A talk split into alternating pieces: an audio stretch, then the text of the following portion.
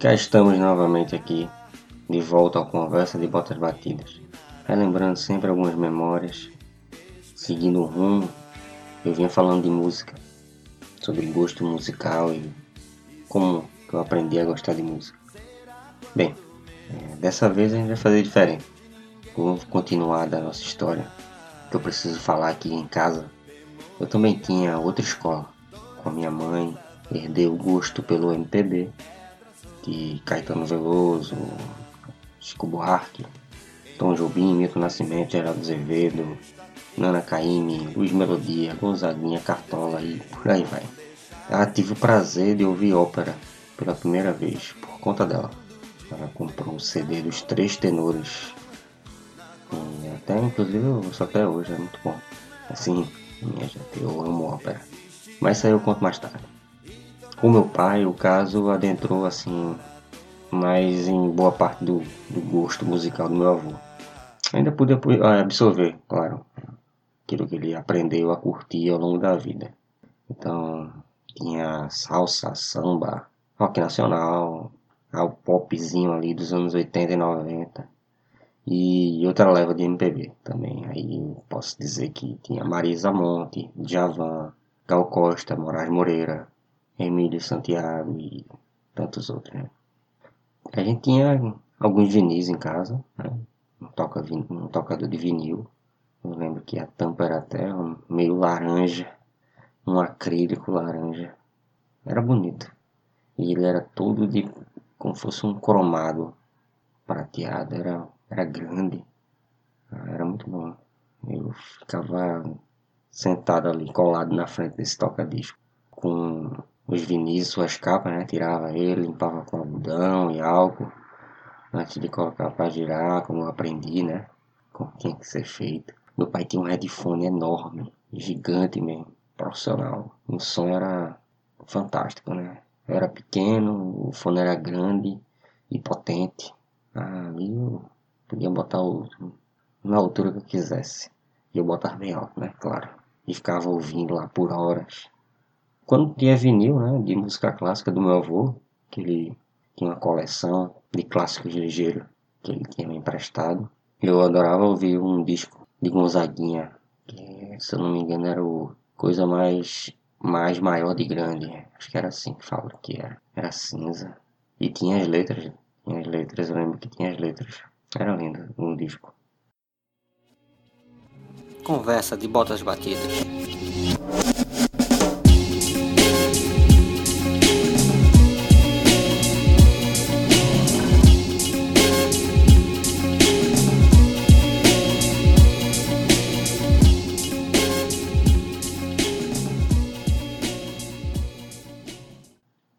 Tinha já contato né, com fita cassete também, né? Nesse, nesse mesmo rádio, na verdade, abaixo dele, tinha a parte de, de tocar fita cassete. Não só tocar, né, mas de gravar também.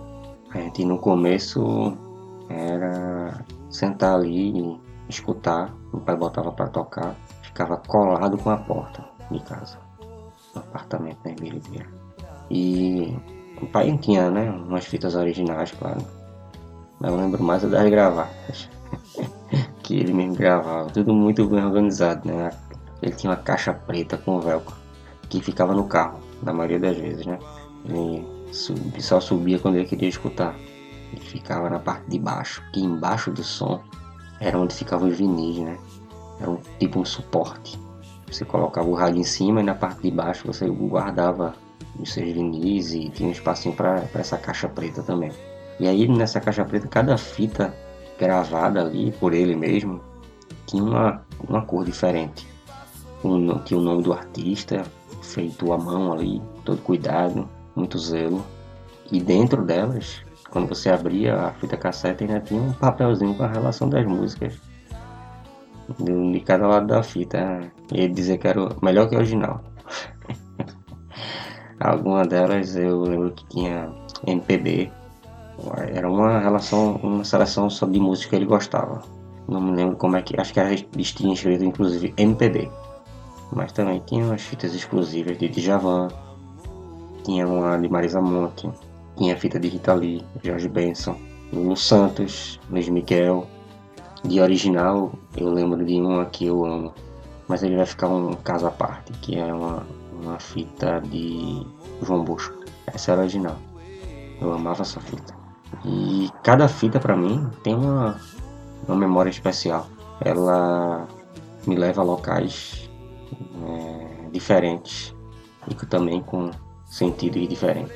Eu, eu ouço essa música e automaticamente eu consigo me teletransportar para o lugar de onde ela tem sua devida importância. Foi esquecido as alegrias que o amor nos deu, ninguém vai nunca nos tirar, não.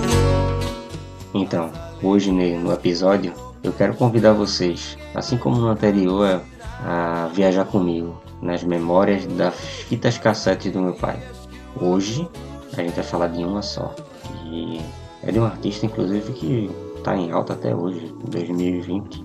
Ele ainda tem seu lugarzinho ali de artista e forte, artista, artista forte, Lulu Santos.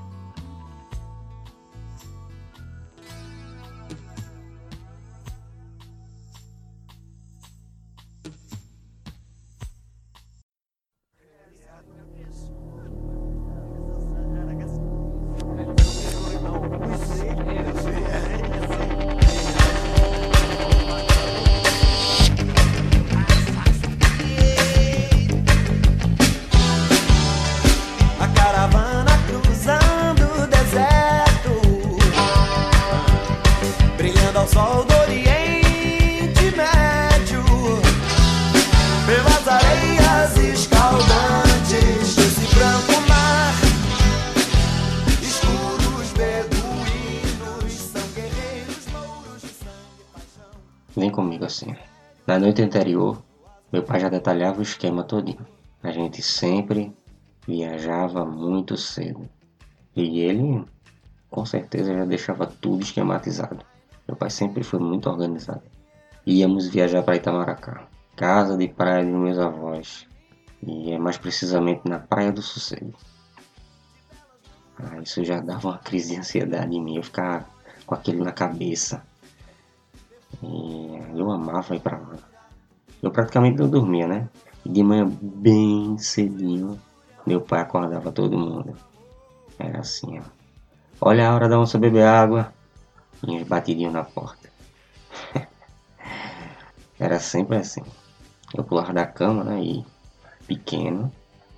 E minha irmã me oferece 4 anos, né? Menor ainda. As bolsas já estavam tudo na sala, arrumadinha. Eu tomava café da manhã de leve. Eu tomava meu velho leite com Nescau, às vezes um suco de laranja. Um sanduíche já tava de bom tamanho. De sunga e camiseta eu ali já tava ajudando meu pai a colocar as coisas no carro. Eu não lembro se na época era Chevette ou na Paraty. Para esta memória, mas viajamos já exatamente nesses carros. Na bagagem aí tinha as malas com as roupas, claro, também, né? Mas a gente também colocava um ventilador, a bola de futebol, baldinha de praia, principalmente para minha irmã, o violão do meu pai, que geralmente ia até dividir espaço com a gente ali no banco de trás, comigo e Marina. Ah, também tinha uma mini feira, né? Com as coisas que a gente gostava de comer. E que talvez meus, minha mãe fosse preparar pra gente. Meu pai sempre deixava levar um amigo. Sempre, sempre, sempre. Todo esse tipo de passeio assim. Principalmente para Itamaracá, eu sempre levei amigo. Mas nessa época, nessa memória agora que eu tô contando para vocês, estávamos somente eu, meu pai, minha mãe e minha irmã. Então, tudo certo pra gente partir. Meu pai fechava o registro da água, desligava a energia do apartamento. Enquanto isso, eu tava lá no carro, metido a motorista, esperando ele chegar e aquecendo o carro, né? Esquentando o carro. Se não, não me falha a memória, eu acho que era justamente o Aparati, que era álcool. E a gente quando ele, eu ligava o carro, né? Botava, ele ensinou a botar no ponto morto. Ligava o carro e ficava lá. De vez quando dava uma aceleradinha. Esperando até ele voltar. Quando ele voltava a gente se ajeitava, né? Com os travesseiros. E a gente logo partia. Na saída, a gente abria a caixa, de, a caixa preta, né? Das fitas. Escolhia uma. Lulu Santos. A fita estava sempre rebobinadinha, porque meu pai, é, como eu já disse mil vezes, era muito organizado. Eu mesmo já rebobinava também quando ele pedia, porque é aquele macetinho da caneta Bic, da caneta Bic, né? Você fica girando ela no ar para rebobinar. Ah, A gente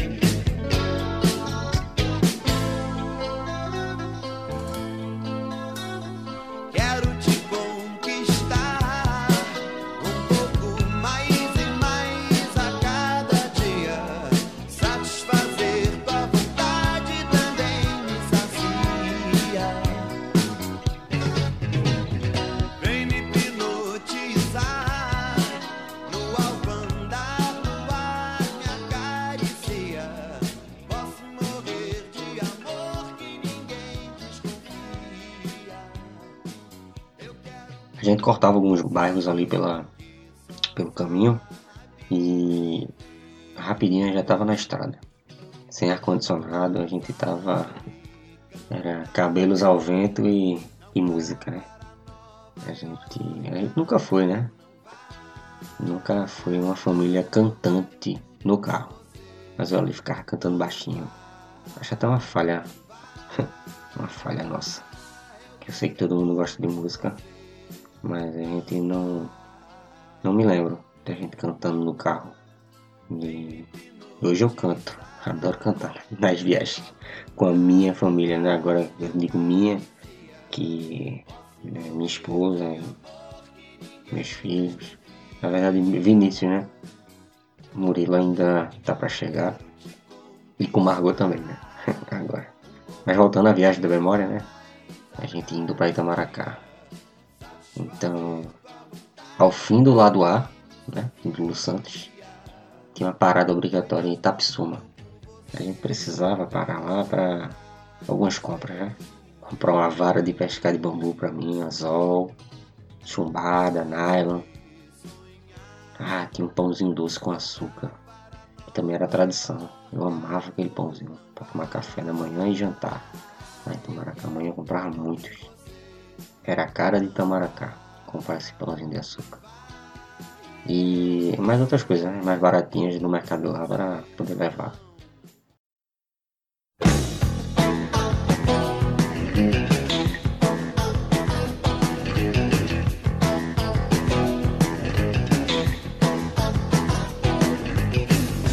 Nuvens negras, tempestades no céu, nós os piratas de sonho,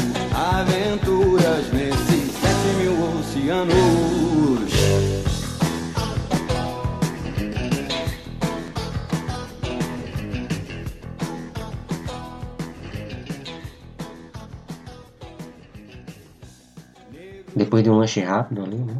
Tava de volta ao carro, um pouquinho mais apertado por causa das compras, a vara de pescar passando do meu lado ali, saindo na janela, na janela da frente ali, até o retrovisor. Meu pai fazia uma, uma arrumada ali para ela ficar. E era de seguir de, de retomar a viagem, né? Aí, vamos virar a fita pro lado B e tome Lulu Santos. A parada ali também servia de respiro, porque logo depois que a gente saía, tinha uma parte de tirar o fôlego de qualquer criança. Era a ponte Getúlio Vargas, que era um, era um projeto de, de ponte, pelo que eu me lembro. Não tinha muita segurança, é, tinha até uns tonéis para que evitava a alta velocidade, né? Mas obrigava o zigue-zague do carro. E eu ali, meu Deus do céu, a gente vai cair. A gente vai cair é agora, nesse, no canal, o canal de Santa Cruz. Eu lembro que não tinha um acostamento assim tão, tão arrumado. Né? Era, eu achava um perigo danado. Não sei se era viagem da minha cabeça, mas, mas eu morria de medo ali. Aí ó, era tudo que eu cerrava os dentes assim, os punhos. E esperava passar. Quando passava, meu Deus, vencemos, né? a partir dali aí os coqueiros já dava certeza de que a gente já estava a caminho, de fato, agora de Itamaracá. A parte mais chata também estava chegando. A parte do medo era a ponte, mas a parte mais chata era a própria estrada de Itamaracá. A estrada do presídio Barreto Campelo ali, né? Não tinha um real de asfalto, mesmo. Era buraqueira sem fim. E alguns trechos com difícil acesso, pelo que eu me lembro. Né? Até porque a gente nessa lembrança está no verão, né? Dia de sol, muito camaleão, como meu pai dizia, que era o batido mais seco aqui, do, da, da terra mais seca, com os buracos. E eu lembro de uma ida também, né? Que o carro quase não, não subia uma ladeirinha lá. Até meu pai pegar o macete de como poder, foi bronca. De tanta chuva que caiu, porque era lama, ponto de alagamento, foi osso. Mas, mas enfim, a gente retoma o, ao verão céu azul. E fecha os vidros, né? Carro da poeira. Fecha os vidros, fecha os vidros. E se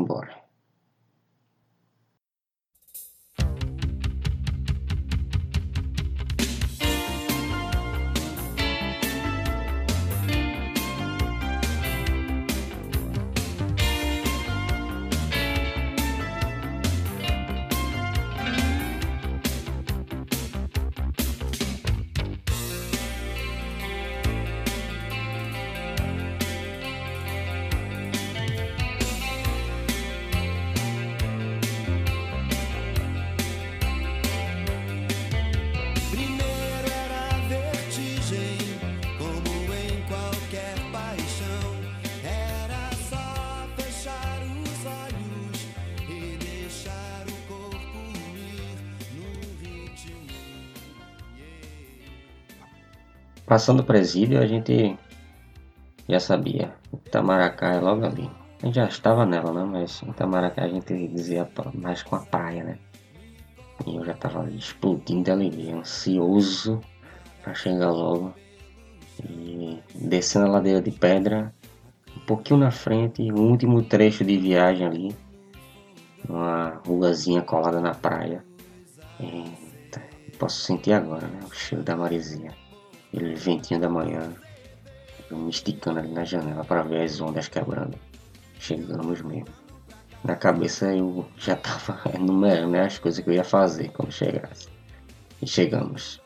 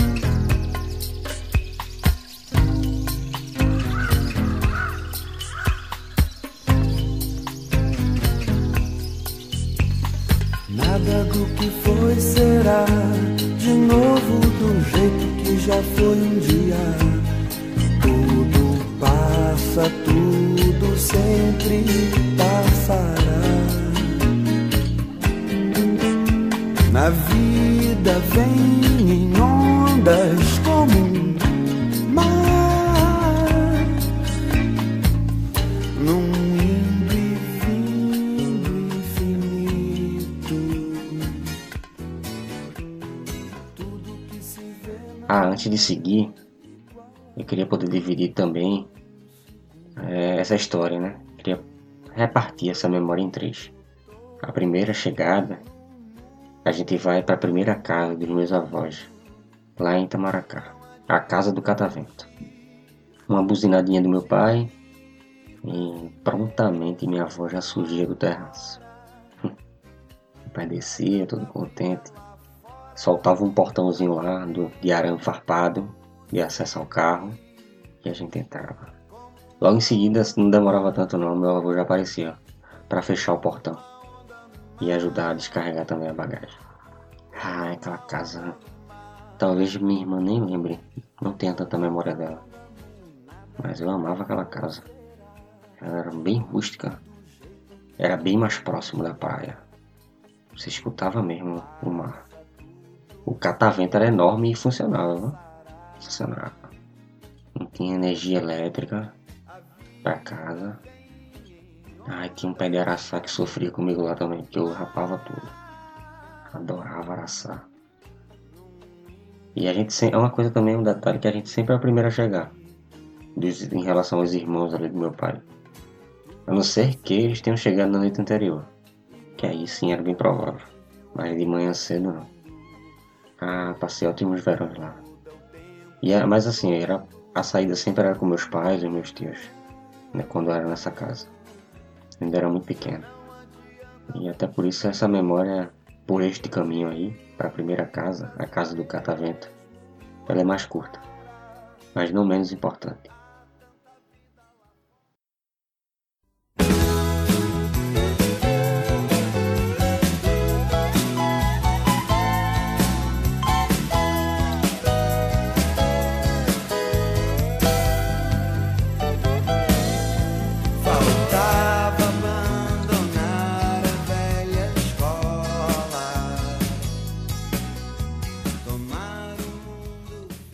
Bora lá.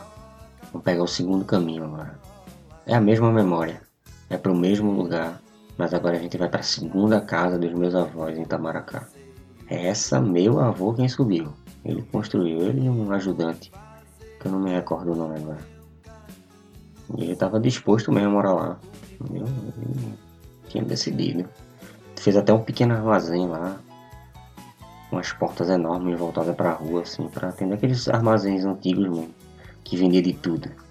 Cordão, coisa para fogão, misericórdia. Bebida, né? tinha bebida, tinha tudo. Mas tirando o armazém, a casa era toda a cara da minha avó. Subi o pinheiro, acho que eram quatro pinheiros, várias flores e conchas, né? A concha dentro da casa era o principal material de decoração. Nessa casa eu cresci, eu posso dizer isso. Eu crescia nos verões e crescia em alguns invernos também. Bem, chegamos. Mesma coisa. A buzinadinha do meu pai e aquele, aquele ritual de chegada, como na casa anterior. Minha avó, mais uma vez, já estava lá na frente para receber a gente. Meu avô com certeza demorando a chegar, porque estava consertando a bomba para ter água na casa. Liga a bomba! Disparou a bomba! Água salobra da morrinha, misericórdia. Aquele cheirinho de ovo para tomar banho. Eu me lembro do terraço também. Vários armadores de, do jardim. Minha avó ficava agitando o jardim por muito, muito, muito, muito tempo. Eu lembro da palhoça que ficava mais na frente, bem depois do jardim, já em areia branca, onde meus tios não brincavam em serviço, né? Porque eles tomavam uma pesada lá. Estava música e tudo que era gosto. Mais dos deles, né? Os gostos dele. Boa parte meu pai odiava, isso aí é fato. Mas faz parte, né? Mas tinha, eu acho que também vale salientar que tinha sempre aquele momento de interseção nesse gosto musical que todo mundo curtia aquele mesmo som junto, de cantar, de, de se abraçar. Era legal. Mais pra frente eu, eu vou ter um episódio aqui no Conversa Botas Batidas somente sobre Itamaracá e essa casa. Os meus verões, os meus veraneios lá nessa casa. O tanto de coisa que eu vivi lá. Por enquanto é só um caminho, é só um trajeto. E só para vocês também situarem a importância dela. Então, sigamos.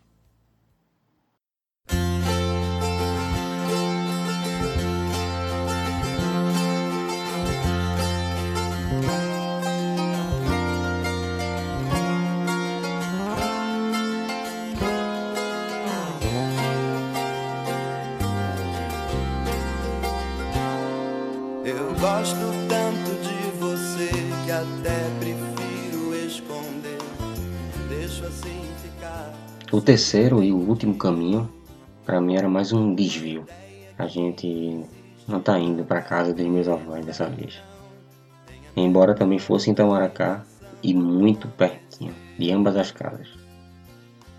Houve um tempo de falta de harmonia entre meu pai e a família dele, ou sei lá. E a gente ia curtir Itamaracá em outro lugar. Bora lá. Chegamos. Chalés Ilhas Belas. A gente até rompeu um ano por lá. Eu não lembro se 94, 93, 96. Foi um 90 desse aí.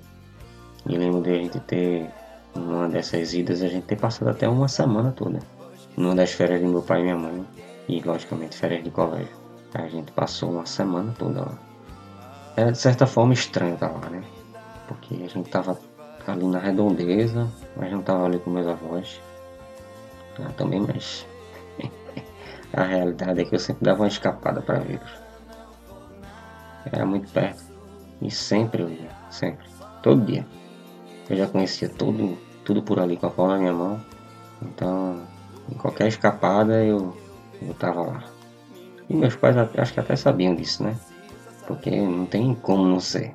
O ponto de pescaria principal era de, no, no, na frente do terreno dos meus avós uma lagoa colada mesmo no terreno. Um laguinho, vamos dizer. Então a pescaria sempre era lá. O bambu era justamente, a vara de bambu era justamente para pescar lá. Então não tinha como não, não ser. E eu aproveitei muito, viu? A minha vida nessa praia. Eu tinha uma sensação de liberdade, eu era livre lá, né? Eu me virava sozinho para as coisas. Era muito bom. Mas como eu falei, eu vou contar detalhes em outro episódio. Garoto, eu vou pra Califórnia